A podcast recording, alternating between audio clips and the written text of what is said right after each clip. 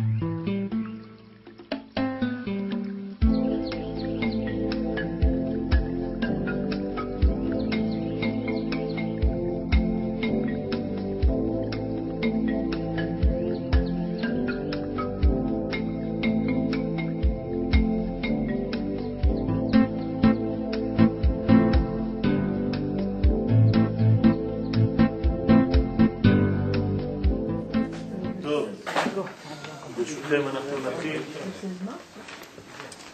בשיעור ב', למרות שזה השיעור השלישי על שיר השירים, זה השיעור השני, כי הראשון הייתה הקדמה. והיום בעזרת השם נדבר על אה, פסקה זוהמתם של ישראל.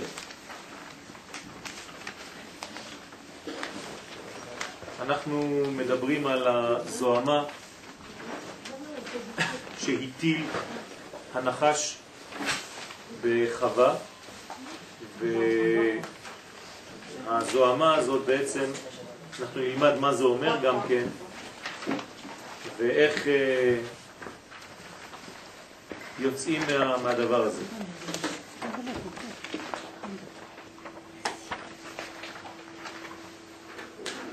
הקושי בגאולה שלנו, בגאולה האחרונה, זה המעבר בין השיקולים של טוב ורע שהיו בפרטיות אצל כל אדם. כשהיינו בגלות לא היו לנו בעיות של אה, מדינה, בעיות של כלכלה, בעיות פרטיות, בעיות של תורה, בעיות של להבין דף גמרא, ולפעמים בעיות של אה, פוגרומים, עם, עם, אבל זה באופן פרטי. כלומר, מתמודדים כל אחד בצד שלו. אין התמודדות כוללת כי אין בעצם גילוי של עם. והמעבר הזה בין ההתמודדות בין טוב לרע מאוד מאוד פרטי וקל מאוד לזהות להתמודדות של כלל, כמו שאנחנו עכשיו פה, עם ציבור שלפעמים לא מסכים עם הדעות שלי ואני לא מסכים עם הדעות שלו וביחד אנחנו צריכים לבנות גאולה, זה בעצם מה שגורם לקושי, כלומר המורכבות הזאת זה הקושי. בניין הכלל, הבניין הלאומי. אז אנחנו ננסה להבין, כי כל זה קשור בעצם לגאולה, ותכף נבין למה. בזוהר הקדוש, בזוהר חדש, קא עמוד ב', כתוב, בשעה שגילה שלמה המלך שיר השירים, נסתלקה מן העולם הזוהמה שהטיל הנחש בחווה ובאדם. זאת אומרת שגילוי שיר השירים גרם לדבר גדול. לא סתם עוד ספר בא לעולם, אלא פשוט פסקה זוהמה. כשאנחנו מדברים על הפסקת הזוהמה, זה מזכיר לנו מה שקרה כבר בהר סיני, גם שם פסקה זוהמה. והדברים צריכים בירור, שהרי כבר בשעת מתן תורה בסיני, היה סילוק זוהמת הנחש מן העולם. היה כבר מצב כזה. שמה שהביא הנחש בעולם הזה, הקלקול של הנחש, כבר נעלם במתן תורה. אז בשביל מה יש לי שיר השירים? הנה, זה כבר עבד, שם. וכדברי חז"ל, במסכת שבת קמ"ו, ישראל שעמדו על הר סיני, פסקה זוהמתן. גמרא מפורשת. הזוהמה של הנחש פסקה בזמן מתן תורה. אלא שחטא העגל גרם לחזרת הזוהמה. אז כאן אנחנו מבינים מדוע היה צריך שלב ב'. כי בעצם אחרי מתן תורה, בזמן מתן תורה, הקדוש ברוך הוא נותן תורה למעלה, ובני ישראל עושים את העגל למטה. באותו זמן. בחירה חופשית. ולפי זה יוצא מדברי הזוהר הקדוש, שחידוש עניין זה של סילוק הזוהמה מן העולם בשעת גילוי שיר השירים, בא לבטא את עוצמתו של שיר השירים. יש כאן עוצמה בשיר הזה. יש כוח עצום, כוח מיוחד, עד כדי שמה? עד שהשבו חז"ל גילויו למתן התורה בסיני. זאת אומרת, יש לנו מתן תורה, הקדוש ברוך הוא נותן תורה בסיני, ושלמה המלך נותן לנו תורה, שלב ב', בשיר השירים. ויש כאן השוואה בין שתי הנתינות, זה לא דבר קטן. כי בשניהם טמון הכוח לבטל אחיזת הנחש מן העולם.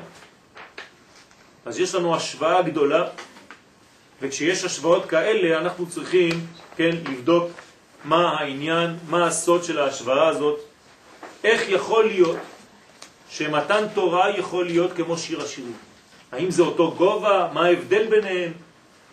צריכים לעיין, ובשביל זה היום נתעמק בסוד הזה. ובכל זאת קיים הבדל בין הפסקת זוהמת הנחש בשעת מתן תורה לבין הפסקת הזוהמה בשעה שגילה שלמה המלך את שיר השירים. והראשונים ז"ל גילו שהפסקת הזוהמה בסיני לא הייתה במעמד עצמו. מה מלמדים הראשונים? שהפסקת הזוהמה בסיני לא היה בזכות מתן תורה. לא. זה לא קרה גם כשהקדוש ברוך הוא נתן את התורה. אז מתי זה קרה? אומרים לנו הראשונים, אלא לפני מתן תורה. איך לפני מתן תורה? מה היה לפני מתן תורה? הרי כל העניין להגיע להר סיני זה כדי לקדם ולקבל את התורה. וכאן הראשונים אומרים לנו שהפסקת הזוהמה של הנחש הלכה, הסתלקה מן העולם הזה דווקא לפני מתן תורה. מתי? קודם כל, זה נותן לנו להבין פסוק אחד, כלומר, דבר שאנחנו אומרים בהגדה של פסח. אילו קרבנו המקום בהר סיני ולא נתן לנו את התורה, דיינו. מה דיינו? בשביל מה אתה בהר סיני? כאן אנחנו מתחילים להבין שכנראה קרה משהו גם לפני מתן תורה. והדבר שקרה, שתכף נדבר עליו, זה מה שגרם לסילוק הזוהמה של הנחש. וכך הם מפרשים את האמור בהגדה של פסח, אילו קרבנו המקום לפני הר סיני ולא נתן לנו את התורה דיינו. כי לכאורה קשה הדבר לומר שדי בזה שהגיעו ישראל להר סיני, גם בלי לקבל את התורה שם. אז מה החידוש? אלא שהחידוש גנוז בעובדה שעצם התקרבותם אל ההר גרמה להם לישראל לזכך את הכלים ולעלות למדרגת המלאכים שהשגת התורה אצלם היא מצד רוחניותם. כלומר, זה מה שמסבירים לנו חז"ל, שעצם העובדה שהתקרבנו למדרגה הזאת שהשכינה שורה בהר סיני לפני מתן תורה, מתי ירדה שכינה להר סיני? באיזה תאריך? מתן תורה זה בשישי בסיוון, נכון? מתי ירדה שכינה להר סיני? לא. בראש חודש. ראש חודש סיוון ירדה שכינה על הר סיני. והם היו כבר שם. כלומר, שישה ימים לפחות, אני לא נכנס לכל המחלוקות בגמרא, אם התורה ניתנה בשישי, בשביעי, לא חשוב עכשיו. בראש חודש סיוון הייתה שכינה בהר סיני, ועצם העובדה שהם התקרבו למקום הזה עם השכינה, בלי מתן תורה בינתיים, זה מה שהסיר את זוהמת הנחש. למה? מה קורה שם?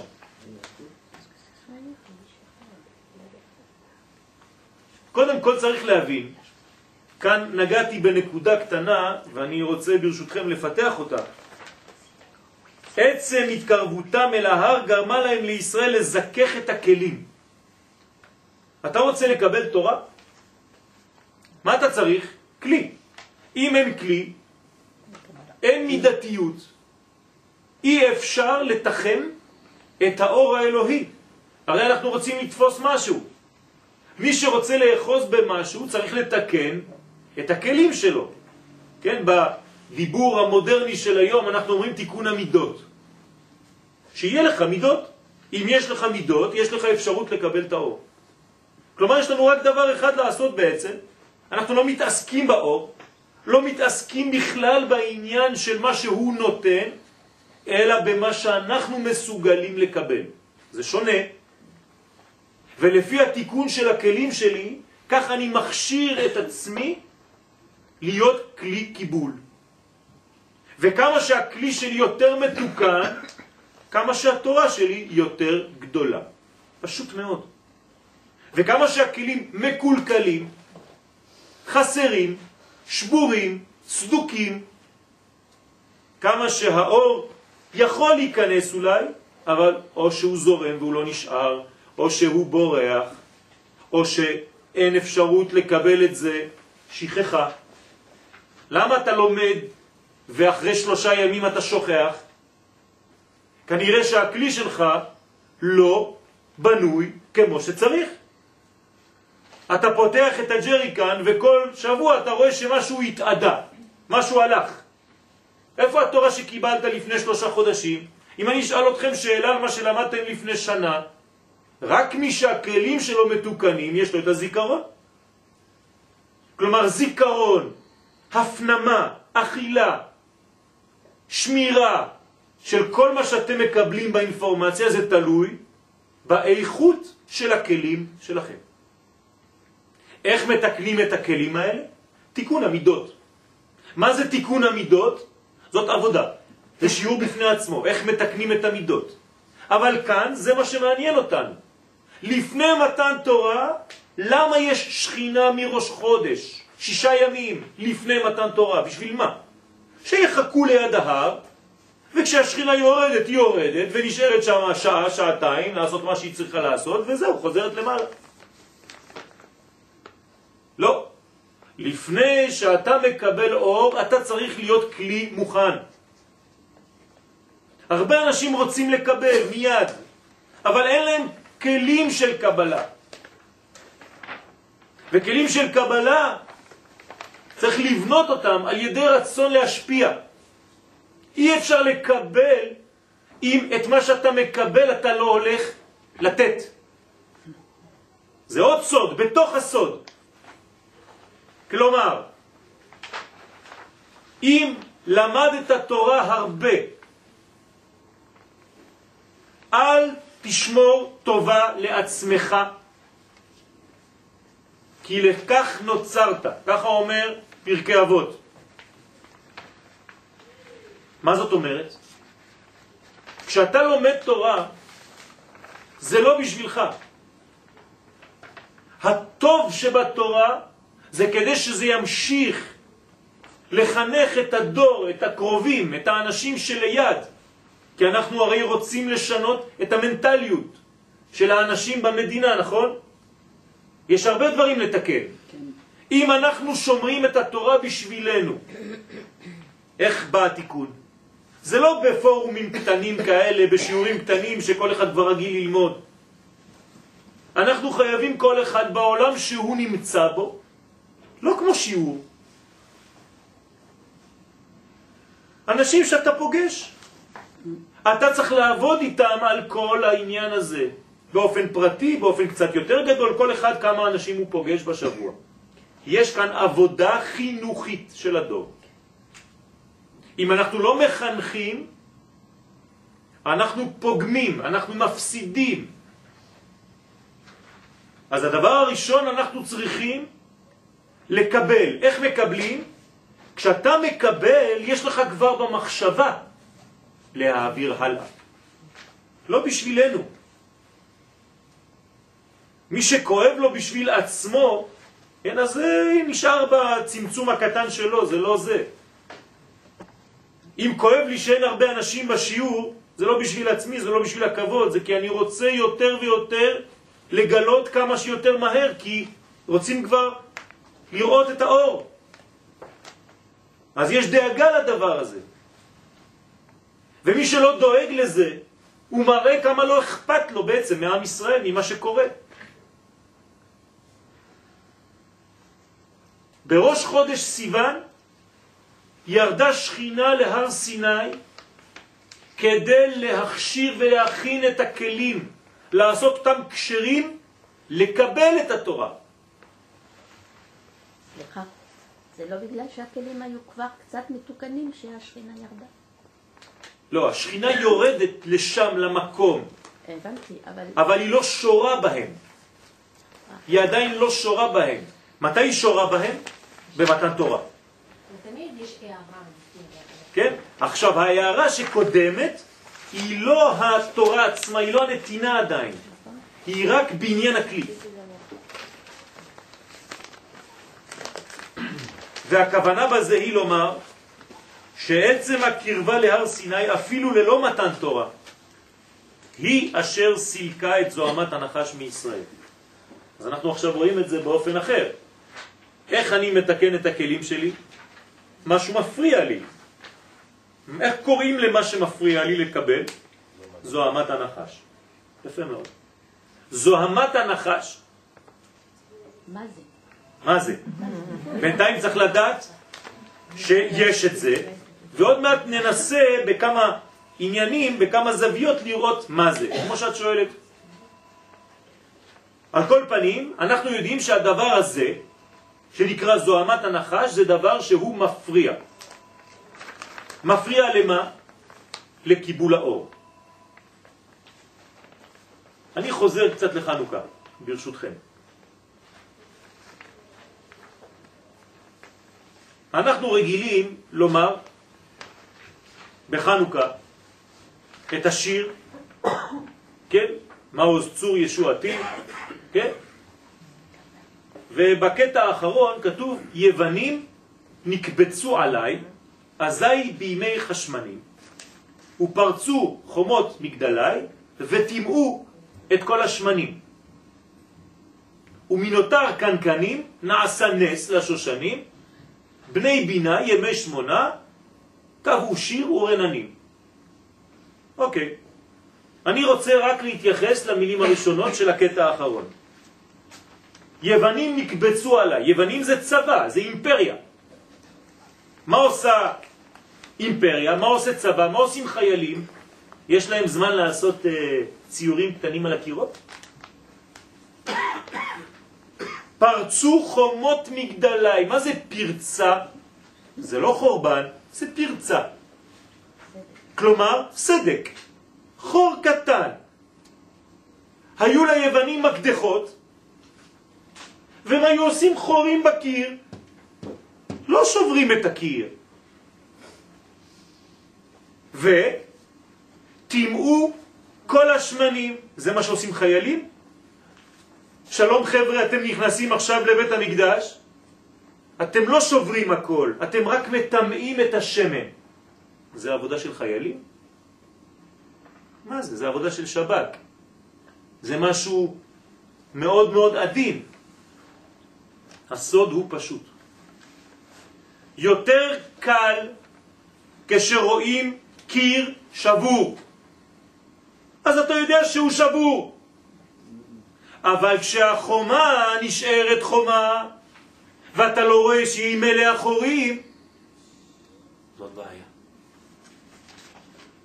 היוונים חכמים, הם נוטלים לנו את האילוזיה, את האשליה כאילו יש חומה. לא בזבזת כלום, הכל בסדר גמור.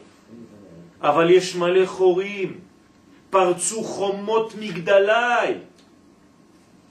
הם לא לוקחים את השמן וזורקים לפח, זה קל. אין שמן, אין שמן. לא, יש שמן, אבל הוא תמה. זה הרבה יותר דק. זה התחיל אצל הנחש. אדם וחווה, אחרי החטא, אומרת חווה, כשהקדוש ברוך הוא בא ואומר לה, למה עשית את מה שעשית? מה היא אומרת? הנחש שיעני. מה זה אישיאני? אומרים חכמים בתורת הסוד, יש, אין.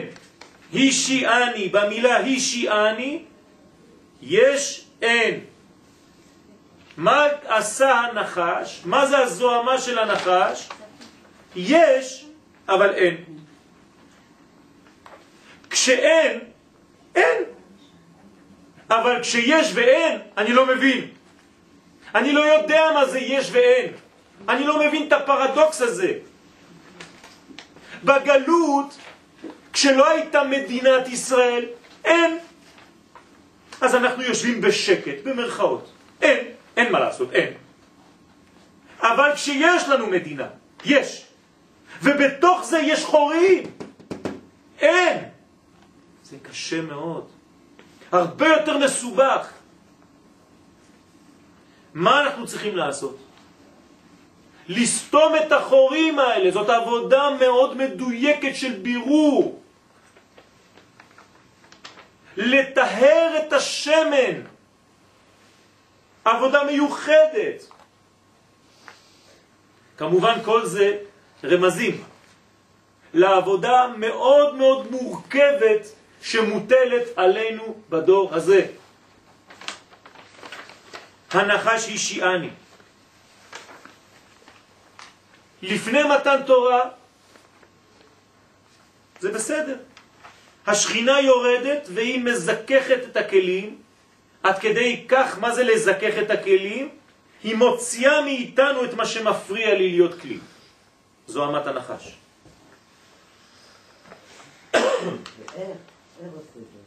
זה עבודה של השכינה. לאט לאט אנחנו ננסה להבין. אנחנו מתקדמים. ונראה לומר בסייעתא דשמיא, שבחינת התורה שהשגנו על ידי זה, כי זה נקרא גם מתן תורה, בלי תורה בינתיים.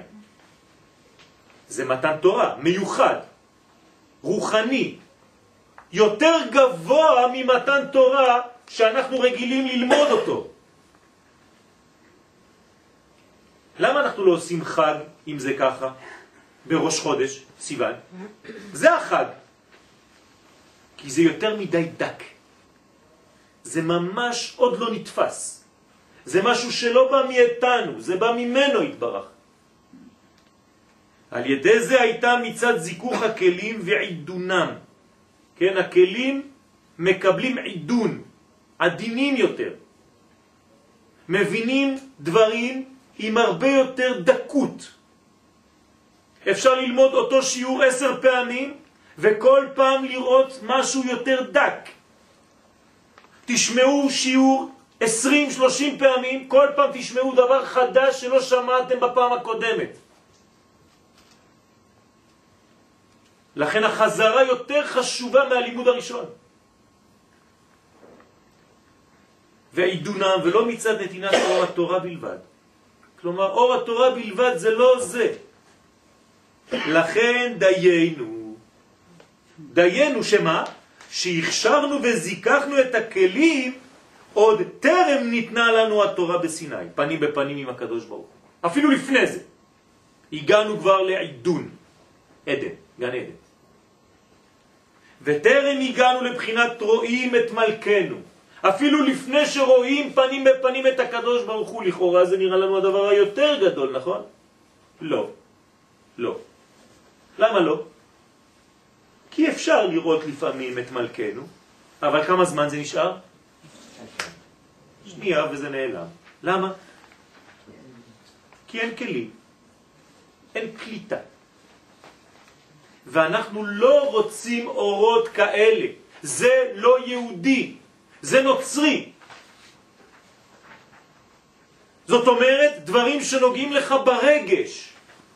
אתה הולך לקולנוע, אתה רואה סרט, אתה יוצא מתרגש, אתה בוכה.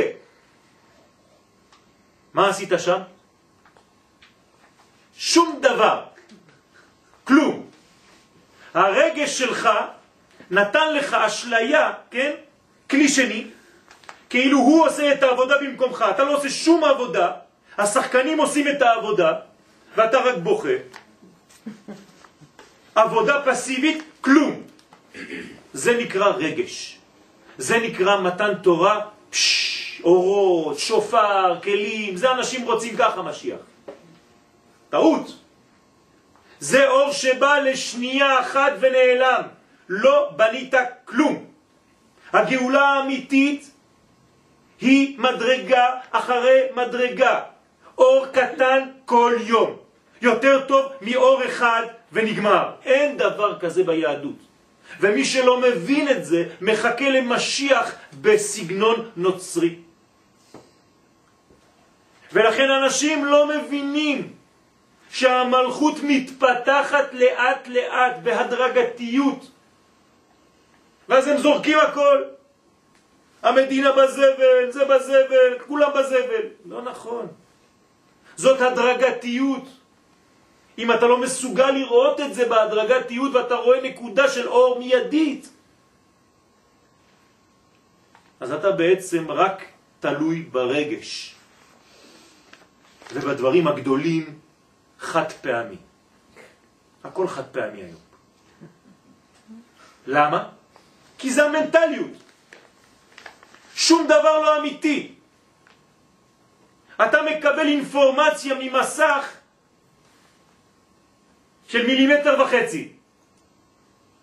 שום דבר לא אמיתי, זה וירטואלי, אין כלום. אנחנו חיים, חיים בעולם כזה. זה יוון. יוון זה אור גדול מיד. חוכמה גדולה, פש, איזה יופי, פילוסופיה. אנחנו אומרים לו, מוסיף והולך. כל יום אור אחד.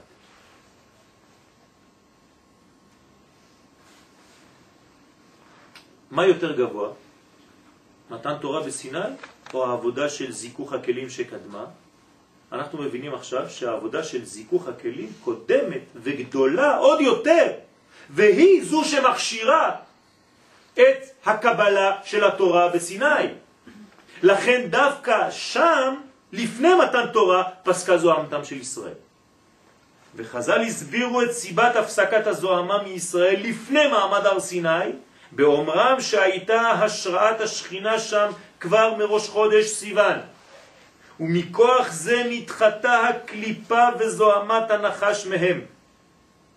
כלומר, ששילוב המקום והזמן גרם. יש מקום מיוחד, זמן מיוחד, והקדוש ברוך הוא מביא את האור וזה גורם לעבודה. הגמרא אומרת, הרגיל בנר הביין לבנים תלמידי חכמים. כן, מי שרגיל בנר, מוסיפים שם בנר חנוכה, כן, נותנים לו ילדים תלמידי חכמים. כלומר, תיקח שמן טוב, שמן זית, זך, קצת יותר יקר, תשקיע. אתה לא משקיע בשמן של החנוכיה, אתה משקיע בילדים. בשבת אותו דבר. תדליק שמן טוב, אתה משקיע בילדים. כך אומרת הגמרא. אבל יש מילה אחת, לדעתי שהיא המפתח שם, הרגיל בנר. לא כתוב המדליק נר, הרגיל. תתרגל. תתרגל שבלי זה אתה מרגיש מת. אתה כל כך רגיל לנר, לאט לאט, יום אחר יום, בעקביות, בקביעות, זה הסוד האמיתי. ובעניין שיר השירים, עכשיו אנחנו עוברים לשיר השירים, היינו במתן תורה, אבל יש לנו השוואה גדולה מאוד. פסקה זוהמתם, פסקה זוהמתם. בעניין שיר השירים משמע מדברי הזוהר הקדוש שסילוק זוהמת הנחש מישראל בא דווקא לאחר גילוי שיר השירים על ידי שלמה המלך עליו השלום. כלומר, שבזכות התפשטות האור האלוהי בעולם באותה שעה, סולקה זוהמת הנחש מן העולם ולא היה לה מקום לחול עליו. שלמה המלך עשה עבודה גדולה מאוד.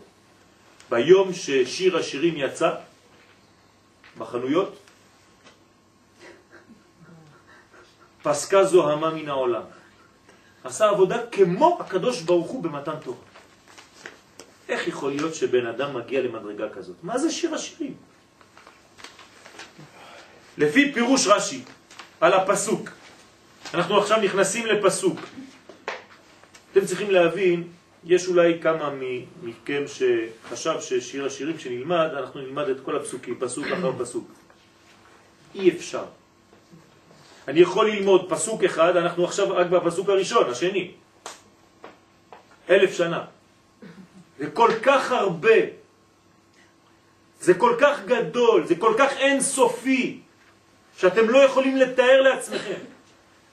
אז כל הזמן יש לי חשק לעבור קצת קדימה, ואני אומר חבל, אנחנו מפספסים, לא עשינו כלום. ישקני מנשיקות פיהו, כי טובים דודיך מיין, כן? שיר השירים, פרק א', פסוק ב'.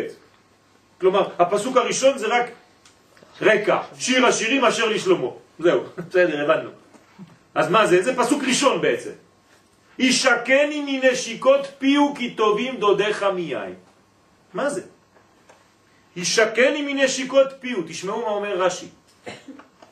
זה השיר אומרת בפיה בגלותה ובאלמנותה. מי אומר את זה? כנסת ישראל שנמצאת בגלות היא כמו אלמנה. מי ייתן, כלומר הלוואי, וישקני המלך שלמה מנשיקות פיהו כמו מאז. אני רוצה נשיקות כמו מאז. אתם זוכרים, נכון, כסאך מאז. גם שם יש סוד גדול, מי זה האז הזה? כן? לפי שיש מקומות, אומר רש"י, שנושקים על גב היד ועל הכתף. נשיקה קטנה.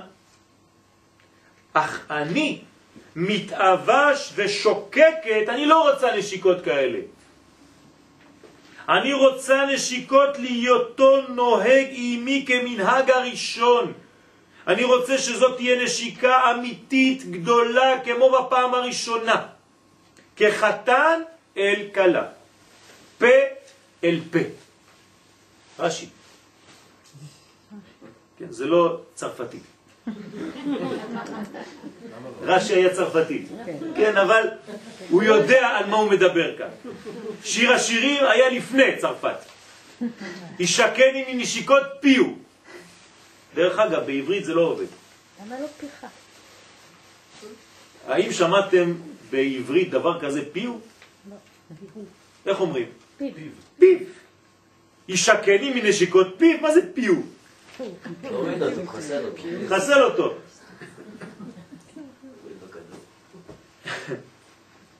יש כאן סוד גדול של פה של י' כ' ו', שלוש אותיות ראשונות של השם. כן? והאותיות האחרונות, סליחה, אני מעביר את זה כי חסמתם לי את הלורדים.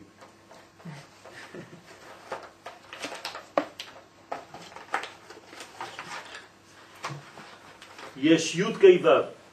אני לא כותב את זה, אני כותב... טוב, זה כבר צריך להגיד קדיש. י' כ' ו'. הנה פיהו, זה הפה של י' כ' ו'. חסר רק ה'. זה המלכות. כלומר, כשהקדוש ברוך הוא מנשק, מה הוא נותן לנו? שלוש אותיות ראשונות של השם שלו. אם אני כותב אותם, י' גם זה הולך להגיד קדיש, י' ק' ו', כמה זה יוצא לי בגמטריה? 39. זה נקרא טל, טל אורות. כן, 39 אורות. כדי לסיים את זה צריך 6, כן, כי, או, או 15, תלוי, אם אני כותב ה' ככה. בסדר? אבל ב... סליחה, זה ב... ב כתבתי שם אב. פה, זה עם א' פה וא' פה. 39, טל. ופה יש לי את ההא האחרונה, ה' א', שהיא משלימה את הכל 39 ועוד 6, 5 ועוד 1, 45, גאולה. כלומר, הגאולה זה נשיקה של הקדוש ברוך הוא עם כנסת ישראל. אז הקדוש ברוך הוא אומר רש"י, פה אל פה אני רוצה, לא רוצה נשיקה אחרת, על הכתף, על גב היד, שום דבר. כי טובים, למה?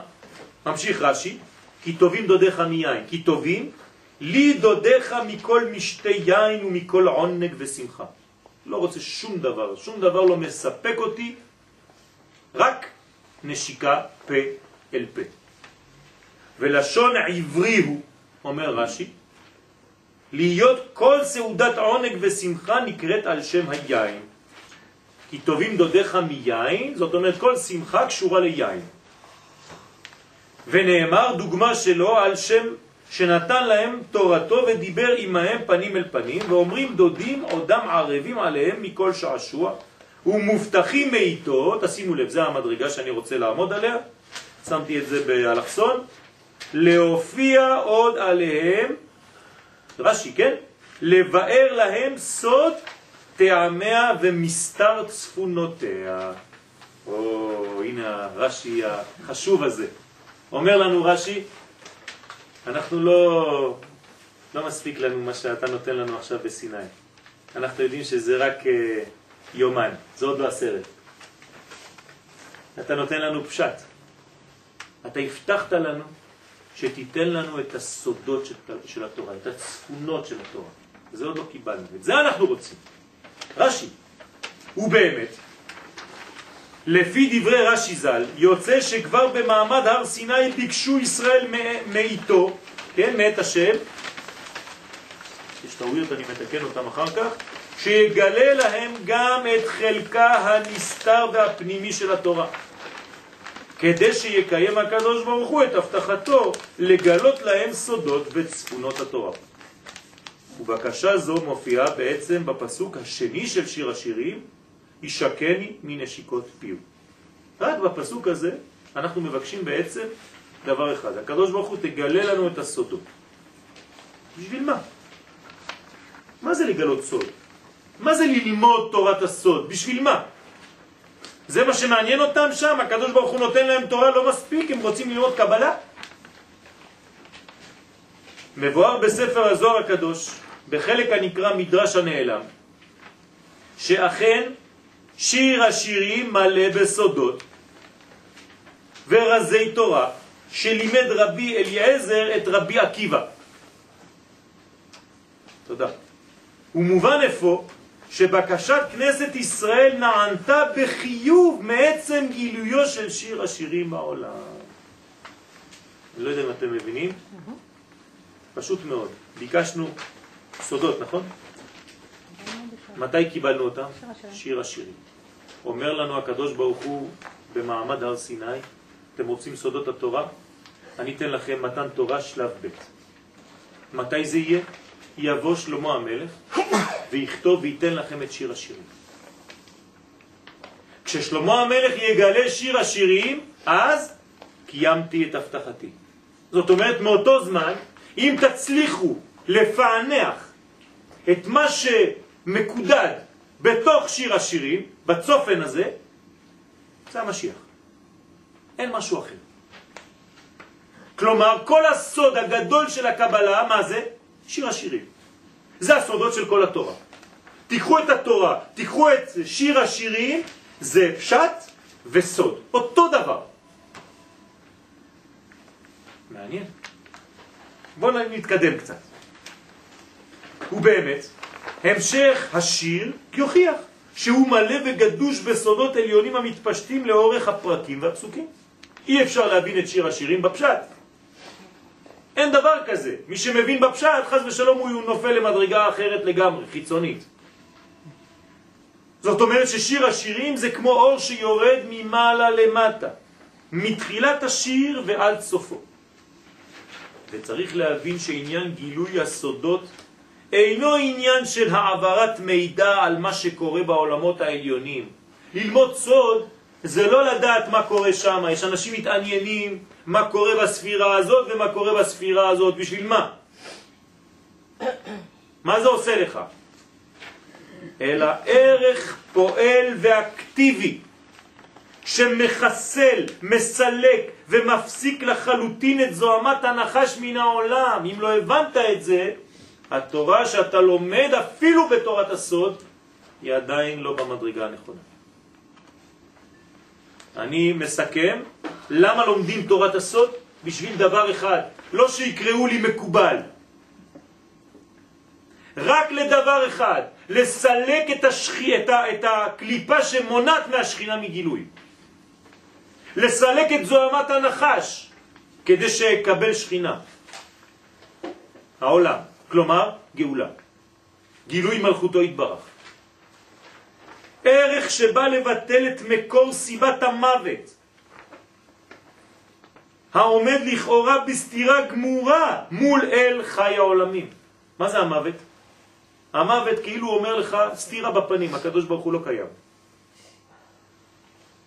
אם הוא היה קיים, אז חיים. הנה הוא אל חי, למה אנשים מתים?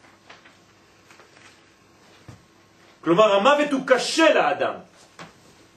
הוא כאילו אומר, אני נגד הקדוש ברוך הוא שנקרא חיים. חז ושלום. הוא מבלבלת את הסדרים עד שנראה המוות והחיסרון כאילו מציאות בפני עצמה, שכוחה מתנגד ומכחיש את מציאות השם, חז ושלום. דבר חמור מאוד. זאת אומרת שהמוות הוא לא דבר נורמלי, הוא לא דבר טבעי. הוא לא היה בסיפור בהתחלה. הוא בא כתוצאה מזוהמת הנחש. לומר לך שגילוי תורת הסוד יש בו ערך מוסרי וחינוכי. אתה לא לומד סוד סתם כדי לדעת עוד משהו שהרב השני לא יודע. לתקן עולם במלכות שדי, להעביר גילולים מן הארץ. יש כאן ביטוי ממשי של חוכמה פועלת. יש אקטיביות, יש חוכמה אלוהית שנכנסת לכל דבר, זה פועל, זה, זה חי, זה נושם. חוכמה שיש בה עשייה ובירור, חוכמה חיה, נושמת, שמוסיפה אור בעולם, מסלקת ממילא את הספקות, את הרוע, את השכחה. הנה אנחנו קצת עונים מה זה זוהמת הנחש. אם אני רוצה לסלק את זוהמת הנחש מן העולם, יש לי כלי אחד. אמיתי שיכול לעשות את העבודה הזאת, כמו בהר סיני, גם עכשיו, תמיד.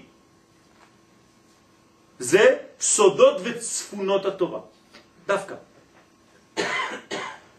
בקשתם של ישראל בגילוי סודות התורה וצפונותיה הייתה מכוונת היטב, הם רצו להשלים את בניין העולם, למלא את הארציות באור החיים, עד כדי אפשרות הסתכלות אמיתית על כל המציאות. עד שניתן יהיה לראות את המשותף שבין כל פרטי הבריאה, דהיינו גילוי הכלל האנכי שיורד ומתחבר עם כל הדורות האופקיים. זה שעה וחצי שיעור. שעוברים וחולפים במשך כל שנות עולם. אני עושה את זה ממש בקיצור. קדוש ברוך הוא זה האור הנשמתי יורד ממעלה למטה. זה האור האנכי. ויש אור של דורות, זה כל הדורות, זה אופקי. וכל פעם השכינה האלוהית יורדת לפי הדור. בהר סיני התחילה לרדת, היו 60 ריבו אנשים, ירדה בדור הזה. אלה מתו, ירדה בילדים. אלה הלכו, ירדה בילדים של הילדים, וכו' וכו'. תמיד הקדוש ברוך הוא יורד לפי הדור שעובר. ובנקודה של החיבור, שם יש את השכינה. מי שקרוב לנקודה הזאת נקרא צדיק, מי שמתרחק מן הנקודה הזאת של הקשר, אז הוא חז ושלום רשע. צריך שיעור שלם בשביל הדבר הזה ולא רק אחד. זאת אומרת שיש פה פרדוקס אחד גדול. זה הנשמה, היא תמיד חיה, והדורות מתים. חיים ומתים. ממשיכים. זה מתגלה אצל הבנים, אצל הבנים, אצל הבנים, אצל הבנים, תמיד אותו אור. כן, צריך להבין את הסוד הזה, סוד גדול מאוד. כנסת ישראל חיה ובני ישראל מתים. איך זה עובד? סתירה גדולה. עם ישראל חי ואנשים פרטיים מישראל מתים. סתירה גדולה. גילוי של שיר השירים בא להפגיש בין שני הקווים. בין הקו האלוהי שהוא מאונח ממעלה למטה, כן, צריך 60 ריבו בשביל זה, מספר מיוחד, גם זה צריך ללמוד, בארץ ישראל, לבין הקו האופקי שמסמל את העולם הזה ואת הכלים שבהם מתלבש האור לאורך הזמן, מימין לשמאל. התקדמות. שיר השירים מלמד כיצד אנו מסוגלים לאחד נצח וזמן. הוא מאפשר לקבוע ולהנציח את כל מה שחולף והראי בעולם. זה נקרא מתן תורה. פגישה בין הקדוש ברוך הוא, הנשמה האלוהית, נשמת ישראל, לבין היהודים. לפני זה אין מצב כזה. זה חידוש, זה הר סיני, מגלה את זה. מי שלא רואה את זה, מי שלא במפגש הזה, הוא לא יכול לראות את המציאות האמיתית. לפי זה נראה לומר בסייעתא דשמיא, שעניין גילוי שיר השירים על ידי שלמה המלך עליו השלום הוא בעצם כהן מתן תורה מחודש. המתאים לדור שאליו הוא מכוון. למה שלמה המלך לא כותב עוד תורה עם סיפורים כמו בתורה הראשונה? לא, כתוב תורה חדשה מאיתי תצא. הנה כלומר תורת הסוד של תורת הפשט. וזה צריך להיות מתאים לדור. הדור העכשווי צריך תורה שמתאימה לו. ולכן הסגנון שבו הוא נכתב מתאים לדורות האחרונים של עקבתא דמשיחא. שלמה המלך כתב את שיר השירים בשביל הדור שלנו, בשביל הגלות. כשאחרי הגלות תבוא הגאולה להכשיר אותנו. ולא הייתה כוונתם של ישראל בגילוי השיר הזה ליהנות באופן זמני מזיו שכינתו בלבד. לא, זה לא אגואיסט. אלא הייתה כוונתם עמוקה ואמיתית שדאגו בצורה בוגרת לעם ישראל שיופיע בדורות האחרונים כדי להכשיר את תופעת הגאולה על ידי תיעול העולם ותיאורו. צריך לתאר את העולם. איך מתארים את העולם מקליפת הנחש? תורת הסוד, שיר השירים. לימוד הסוד מנקה את העולם מכל הקליפות. עכשיו אתם מבינים למה כל כך חשוב בדורות האחרונים, למה התורה הזאת יוצאת. למה רבי שמעון התחיל, והאריזה המשיך, והבעל שם טוב המשיך, זכותם תגן עלינו. למה? בגלל שזאת הנקודה שאם לא תופסים אותה, אז תמיד תשמעו שאלות, מה עושים? מה אפשר לעשות? וזו סיבת הגילוי בפועל של כל צפונות וסודות התורה שמצאנו אצל רבי שמעון בר יוחאי, זכר צדיק וקדוש לברכה, לאחר חורבן בית המקדש. מיד יש חורבן בית המקדש, מתחיל רבי שמעון בר יוחאי לעשות את העבודה. למה? עכשיו הוא יודע שאנחנו מכינים את הגאולה. פרדוקס, כן? והמשך הגילוי ביתר סט וביתר עוז בזמן האריזל, שבא להרחיב ולפתח את הדברים, ואחריו הבעל שם טוב, זכותו יגן עלינו אמן, בדורות האחרונים, שבא להאיר מאותם סודות ואורות עליונים בכל המקומות הנמוכים אשר בהם שולטת זוהמת הנחש ביותר, למטה מעשרה טפחים, כמו בחנוכה. כן? עד המקומות הנמוכים ביותר, שם אנחנו צריכים לפעול ולהביא את האור הזה של, אנחנו קוראים לזה היום, תורת החסידות, תורת הקבלה וכו'. והקדוש ברוך הוא ראה בחוכמתו התברך לשתול בכל דור ודור, אפילו בשנת שמיטה, נשמות מיוחדות, מותר לשתול נשמות מיוחדות, שתפעלנה לגרש זוהמה זו גם אם סילוקה אינו שלם. נכון שזה לא מספיק, זה לא שלם, אבל זה חזק, זה עובד, זה מספיק בשביל להתקדם. והכנעתה אינה מוחלטת, שהרי בכל אופן נחלש כוח הקליפה בזכות גילוי האור הגדול. ולפחות נשארת הבחירה החופשית לקיים התורה והמצוות בסור מרע ועשה טוב. הגמרא בירושלמי אומרת, גדול קידוש השם מחילול השם. איזה חידוש. אנחנו צריכים גמרא בירושלמי בשביל להגיד לנו דבר כזה. כן? מה זה אומר? גדול קידוש השם מחילול השם. בטח! כל ילד קטן יודע את זה. לא, זה לא פשוט. חכמים שם מסבירים, או שיש את שניהם. יש גם חילול השם גדול וקידוש השם גדול באותה תקופה. מה אתה צריך לעשות? להתייחס למה? לחילול השם הגדול או לקידוש השם? אומרת הגמרא, גדול קידוש השם מחילול השם. תיתן יותר כוח לקידוש השם, אפילו שבאותו זמן יש חילול השם. אני מתרגם את זה למילים הכי פשוטות שבעולם. בזמן הגאולה יהיה מצב של בלבול גדול, כמו עכשיו. או שאתה רואה את קידוש השם שיש, או שכל היום אתה מתעסק בחילול השם. בסופו של דבר מה קורה? או שאתה מאושפז, או שאתה אופטימי וחי באותה תקופה. אומר הזוהר הקדוי, אוי ואבוי למי שיחיה באותו הדור, ואשרי מי שיחיה באותו הדור. למה? אוי ואבוי למי שיהיה שם ולא יראה את המציאות כמו שצריך לראות אותה.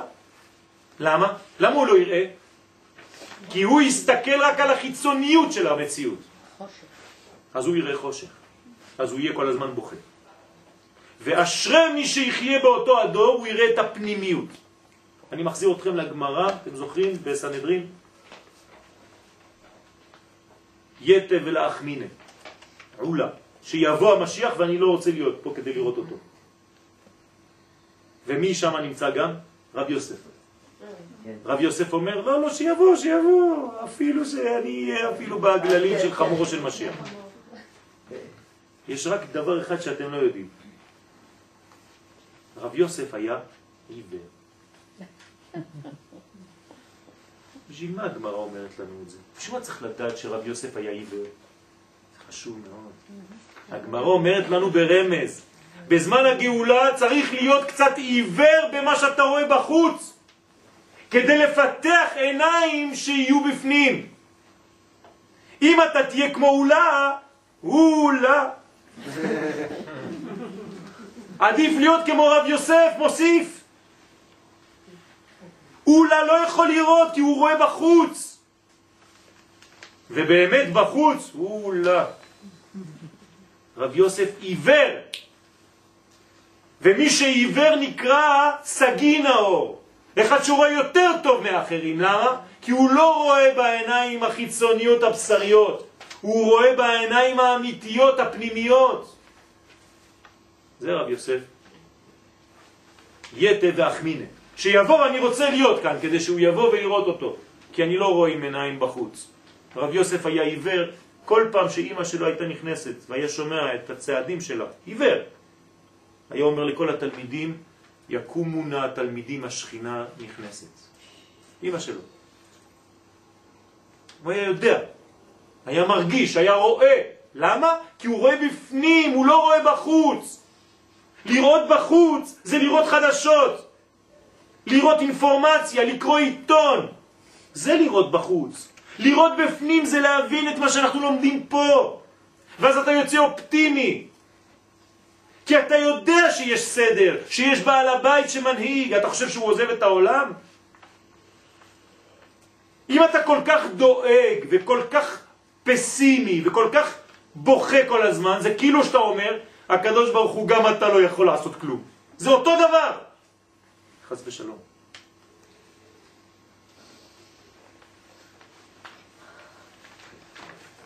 וזהו שמבאר רבי חיים ויטל, שהגאולה השלמה תלויה בעיקר בלימוד תורת הסוד, וכן מבואר בראיה ממנה, זה הזוהר בפרשת נסות. אני מתרגם לכם את זה. ובגין דעתידים ישראל מתעמי אילנה דחיה, בגלל שעם ישראל עתיד לטעום את העץ הזה שנקרא עץ החיים, דאיו היי ספר הזוהר. מה זה עץ החיים אומר? ספר הזוהר, זה עץ החיים. מה אתם חושבים שהיה עץ? אנחנו ילדים קטנים. לאכול מעץ החיים זה לאכול מהזוהר. אומר רבי חיים ויטל, יפקון במין גלותה ברחמים. יצאו מהגלות ברחמים. והתקיים בהון השם בדד ינחנו ואין עמו אל נחר, אף אחד לא יוכל עלינו שום דבר. ואילנה דטוב ורע, ואם אתה נשאר בטוב רע, טוב רע, טוב רע, הנחש אישיאני, יש אל, יש אל. דהיו איסור והתר. מה שמעניין אותך זה רק מה אסור, מה מותר, מה זה, מה זה, איזה הכשר, איזה זה, כל החיים שלך זה היהדות? זה לא שזה לא חשוב, אבל אתה תקוע כל כך בעניין הזה שאתה לא חי בכלל. היתר וטומאה, זה לא אני אומר, כן? רבי חיים ויטל, טהרה, לא שלטה על ישראל יתיר. זה כבר לא יהיה בעם ישראל, זה לא ישלוט בעם ישראל כשהם יתחילו לטעום מהזוהר. כלומר, הם יעלו למדרגה הרבה יותר חכמה של חיים, של תורה אמיתית. דה פרנסה דילן לא להווה אלא מסיתרא דילנא דחיה. אומר כאן רבי חיים ויטל נבואה. מי ירוויח הכי הרבה כסף בזמן הגאולה? אלה שימכרו זוהר. הנה הוא כותב את זה. דלתמן לקשיא מסיתרא דרא, כן, הנה. דה פרנסה דילן, לה להווה אלא מסיתרא דילנא דחיה. כל הפרנסה תהיה רק מאלה שמתעסקים באילנא דחיה. דלתמן לקשיא מסיתרא דרא, ולה מחלוקת מרוח הטומאה דכתיב ואת רוח הטומאה אעביר מן הארץ. עכשיו אנחנו עולים מדרגה, עץ חיים, ממש, כתבי אריזה. הקדמת הרבי חיים ויטל על שאר ההקדמות. ואילנה דטוב ורע יהיו איסור והיתר לא שליט על ישראל יותר. המדרגה הזאת, כשנתחיל לטעום מעץ החיים, זה כבר לא ישלוט, טוב ורע, אסור, מותר וכו'. כי אז יהיו כמלאכי עליון עוסקים בחוכמת התורה דאצילות. אנחנו נעלה למדרגה של לימוד תורה עמוק מאוד בעולם האצילות, ולא בתורת מתת, זה מלאך, מלובשת במלבושים וסיפורים גשמיים. אנחנו נעלה מהסיפור הגשמי למדרגה יותר פנימית. עוד אמרו בספר הזוהר תיקון, י, תיקון ו' וכמה בני נשה יתפרנסון, הנה אותו דבר, כמה בני אדם יהיו להם פרנסה לטאטה בעולם הזה, מהי חיבורה, מהחיבור הזה. דילך בדרה בתראה בסוף, בדור האחרון, בסוף יומיה ובגיני וקראתם דרור בארץ. ובזכות הדבר הזה יהיה דרור בארץ. מה זה דרור? גאולה. כן? אל תסבול, עוד חמש דקות נגמר. ידידיה. והרמח"ל הקדוש, באדיר במרום, ובגין דעתידים ישראל, אני מביא לכם כמה ציטוטים, בגלל שעם ישראל עתיד לטעום מאילנה דחייה, דאי הוא היי ספר הזוהר, אותו דבר, אומר הרמח"ל, בגלל שאנחנו עתידים לאכול מעץ הדת, מעץ החיים, סליחה, יפקון בין גלותה ברחמים, נצא מהגלות מרחמים, והעניין הזה תלוי הוא בעיקרים גדולים מעיקרי החוכמה.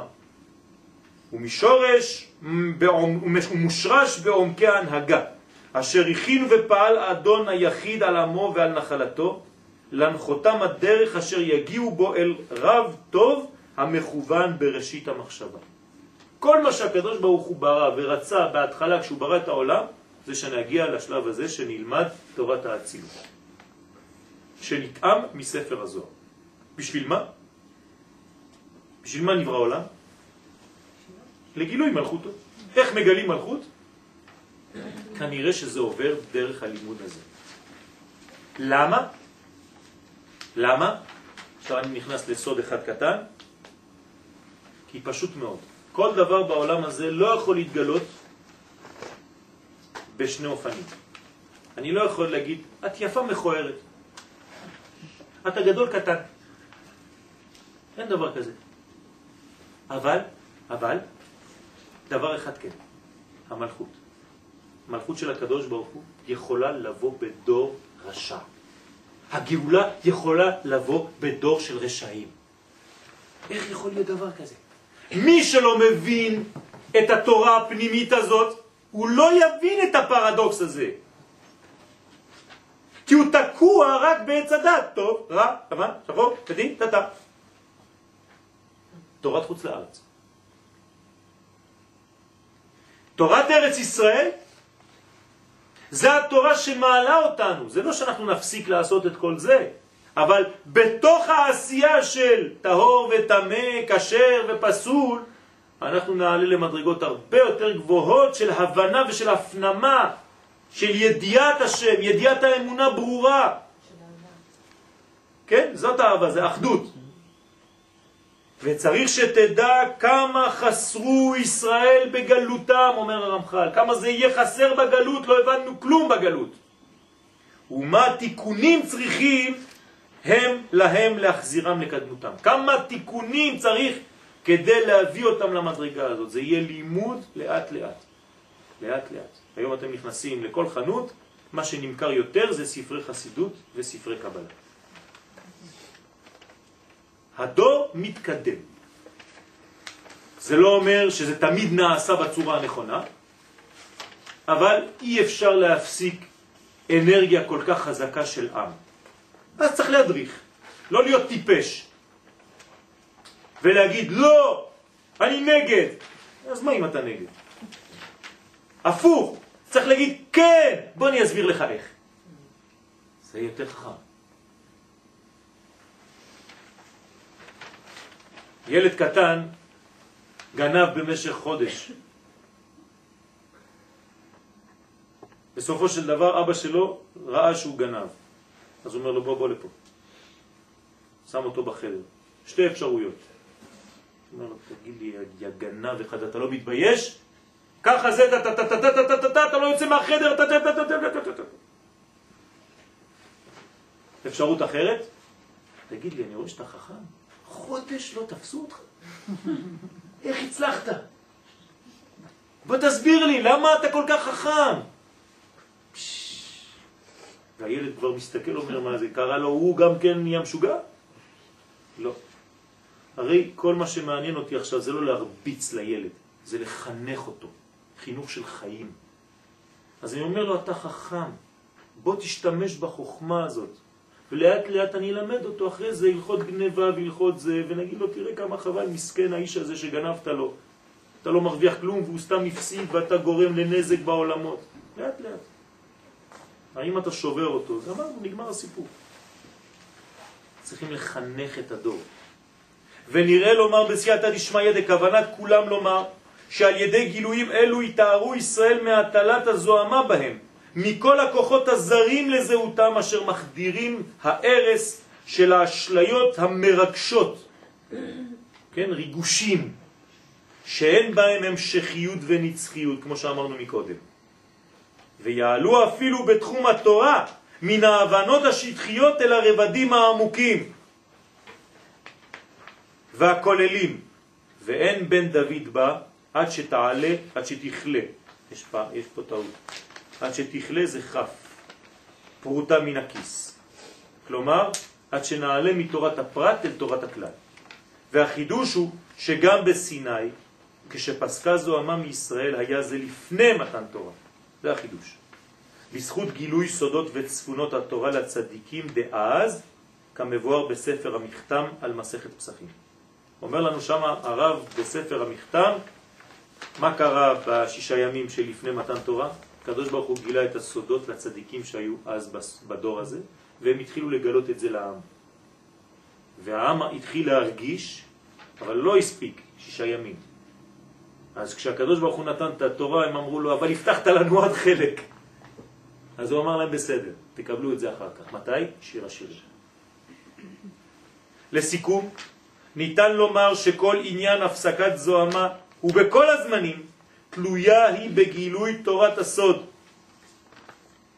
כגודל גילויה של תורת הסוד, כן גודל תיאור העולם והופעת המוסר האלוהי בכלל. עוד פעם, מה זה גילוי סודות? גילוי מוסר. העולם צריך להיות יותר מוסרי. אני צריך שתהיה לי פצצת אטום לפני האויבים שלי. זה מוסרי. אני צריך להרוג את המחבלים לפני שיהרגו אותי. זה מוסרי. לא לפחד. זה הכי מוסרי שבעולם. וכן גודל תיקון המידות בפרט. כלומר, יש את התיקון הכללי, וכל אחד מאיתנו בפרטיות. שבת, כשרות, תפילין, מידות, כל זה הולך ביחד. זה לא שאנחנו זורקים את החלק הזה, חז ושלום. עד שתתגלה מלכותו יתברך שהיא תכלית הבריאה. מאיפה אני יודע שהמלכות מופיעה בהפכים? כתוב מלכותו בכל משל. בכל. ואהבת את השם אלוהיך בכל לבבך. מה אומרים חכמים? ביצר הטוב וביצר הרע. איך? בשני יצריך? כן, זה המלכות. מלכות יכולה לבוא, גילוי משיח יכול לבוא אפילו בדור של רשעים. בדור שכולו רשע ובדור שכולו חייב. זה סתירה שאי אפשר להבין אותה. זה אלוהי. צריך להאמין. אלא שצריך לדעת סוד גדול, והוא שגילוי המלכות עובר דרך ההפכים דווקא, דווקא הפך. לתת לכל אדם ובכל רגע בחייו את הבחירה החופשית, בטוב או ברע, כמו שנאמר בפירוש ומלכותו בכל משלה, בכל דייקה, גם דרך היצר הטוב וגם דרך היצר הרע. גם דרך האנשים שהם לא דתיים, במרכאות, גם דרכם עוברת הגאולה. גם דרכם עובר גילוי השם בעולם. וכשבוחרים בטוב, כלומר, אני במהלך האופקי שלי קשור למהלך הרוחני הפנימי, לכלל שלי, אז אני צדיק. כשבוחרים בטוב באופן רצוני, אני חייב שזה יהיה ברצון. אני לא יכול להיות בכפייה, כי מלכות זה ברצון, ומלכותו ברצון קיבלו עליהם. אם זה לא ברצון זה לא מלכות, זה ממשלה. כשבוחרים בטוב באופן רצוני שלם, אזי מתגלה עניין ומלכותו ברצון קיבלו עליהם. לסיכום, ממש, אנחנו רוצים לייחד שמו. מה זה לייחד שמו? לגלות שגם בפיזור, גם בטוב וגם ברע, זה אחד.